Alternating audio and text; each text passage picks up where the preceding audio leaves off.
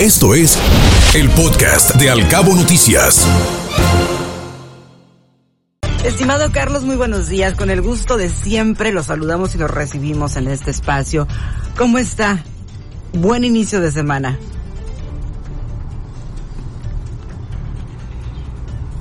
Muchas gracias, Ana Bárbara Guillermo, con el gusto de saludarlos como siempre todos los lunes a ustedes y a su amable auditorio.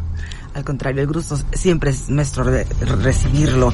Oiga, Carlos, en esta época de tantos cambios, un mundo tan convulso, tantos problemas derivados de todo lo que estamos enfrentando como humanidad, pero también como planeta y todo, pues, el tema de la pandemia, la crisis que ha derivado en materia de salud, pero también en materia económica para muchas empresas.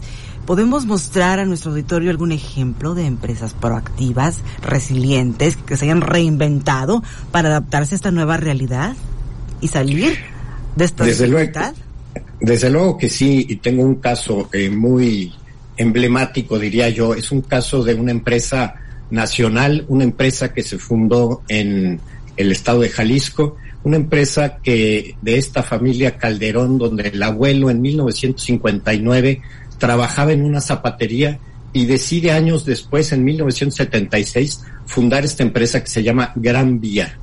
Esta empresa durante los primeros 20 años decide enfocarse a un mercado de lujo, a un mercado de zapatos de alta gama y después de 20 años decide hacer un pequeño giro donde se dedica a zapatos ya de diseñador, zapatos europeos y abre su primera sucursal en la Ciudad de México, o sea, fuera de la zona del estado de Jalisco y de la ciudad de Guadalajara. Y en esas épocas, déjenme decirles, que únicamente había dos importadores de calzado extranjero que eran el Palacio de Hierro y Saks Fifth Avenue, que estas son pues tiendas departamentales que ofrecen ciertas ventajas a los clientes cuando compra uno un departamento, hay ventajas en otro, hay tarjetas de crédito y demás. Sin embargo, Gran Vía logró destacar ahí porque tenía una estrategia de ventas muy agresiva a través de vendedores donde daba ventajas, por ejemplo, déjenme decirles, este, eh, le ofrecía comidas o cenas a los clientes, visitas a domicilio, este, regalos de cumpleaños y muchas cosas más donde el vendedor se había vuelto básicamente en un asesor de imagen, un asesor de moda para estas tiendas. Hasta aquí, digamos, la primera parte de, de esta eh, gran marca que se llama La Gran Vía de esta marca de zapatos que nació en Jalisco y es una marca eh, nacional. Carlos, para, para entender un poquito más acerca de la evolución y de cómo se fue reinventando esa tienda y esa marca de la que nos hace referencia, ¿cuáles eran las estrategias de negocio que se implementaron y que le llevaron al éxito a esta empresa antes de la pandemia, por ejemplo? Bueno, déjame decirles que para empezar, este no era un eh, mercado donde estas personas estaban entrando como improvisados.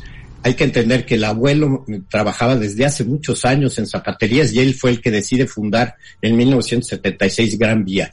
Entonces, todo este conocimiento, todo este know-how del abuelo que luego pasó al papá y finalmente llegó a los hijos que son los actuales dueños, hace que ellos tengan un profundo conocimiento del mercado, un profundo conocimiento del producto también y eligieron una marca muy buena, esta famosa marca de Gran Vía que nos da una idea de esta calle famosa en Madrid de moda también, pues es muy representativa de, de, la gente que viaja y que conoce todos estos mercados.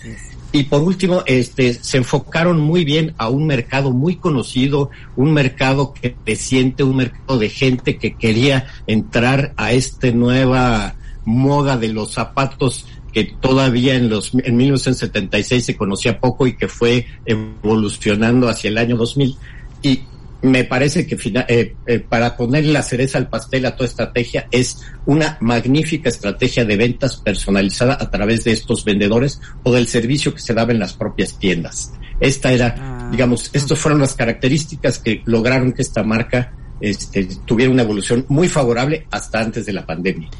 Carlos, buenos días, gracias por estar con nosotros. Interesante tu tema como siempre. Me gustaría preguntarte también cómo eh, reaccionó la empresa ante estas restricciones que vinieron acompañadas de la pandemia de COVID-19 y sobre todo qué fue lo que hicieron diferente para salir adelante? Bueno, con las restricciones, pues todos sabemos que las tiendas finalmente se acabaron cerrando. Este, no había manera de, que los clientes llegaran a las tiendas.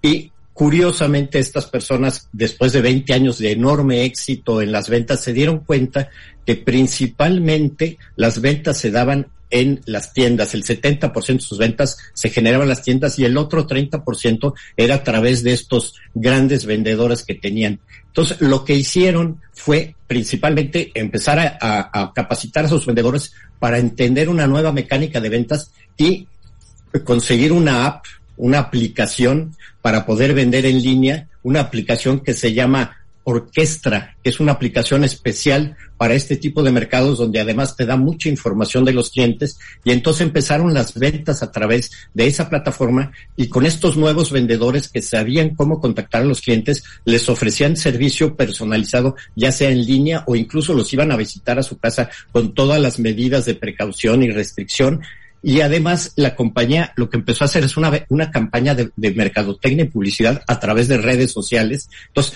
digamos, una, una empresa que estaba acostumbrada a vender en las tiendas, empezó a pensar en cómo vender a través de redes sociales, a, a, través de los medios electrónicos y se reinventó en ese sentido con una nueva estrategia de mercadotecnia y una nueva estrategia de ventas. Esta fue la gran novedad que hizo, bueno, además de que como muchas empresas hizo una reestructura interna, hizo negociaciones con bancos y negociaciones con sus, este, las personas que les rentaban los locales en las tiendas para lograr sobrevivir durante la pandemia, pero, pero básicamente fue una nueva estrategia de ventas y de mercadotecnia la que los llevó hasta donde eh, pudieron volver a levantar las ventas y, por ejemplo, las ventas directas de los vendedores pasaron de ser el 30% a más del 60% de las ventas tuvieron que reinventarse de todo a todo y adaptarse a las nuevas circunstancias definitivamente y esto los ha hecho pues tener ese gran sentido de resiliencia para poder sobreponerse a todas las crisis que hemos enfrentado. Muchísimas gracias, Carlos. No, no hay por qué. Nada más, déjeme decirles una, una última reflexión a este punto. Es que a pesar de tener un buen producto, un buen modelo de negocio, este, una buena marca, siempre hay que estar atentos a las exigencias del mercado y siempre todos los eh, modelos de negocio deben evolucionar.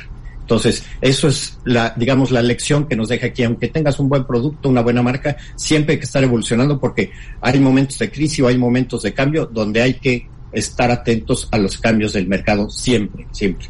Ahí está, por ejemplo, Kodak, que no se reinventó. Y, Exactamente. y no se adaptó a las circunstancias y murió tristemente. y muchas otras marcas. Gracias como siempre, Carlos. Es un gusto, muy buenos días y este les dejo mi correo electrónico que es fanrod fanrod arroba prodigy.net.mx. Que tengan muy buenos días ustedes y su auditorio. Igual. Gracias, Carlos. Muchas gracias como siempre, un placer escucharle. Muy buenos días, Igualmente. buena semana. Igualmente, gracias. Escuche Al Cabo Noticias de 7 a 9 de la mañana con la información más importante de los cabos, México y el mundo por Cabo Mil Radio 96.3. Siempre contigo.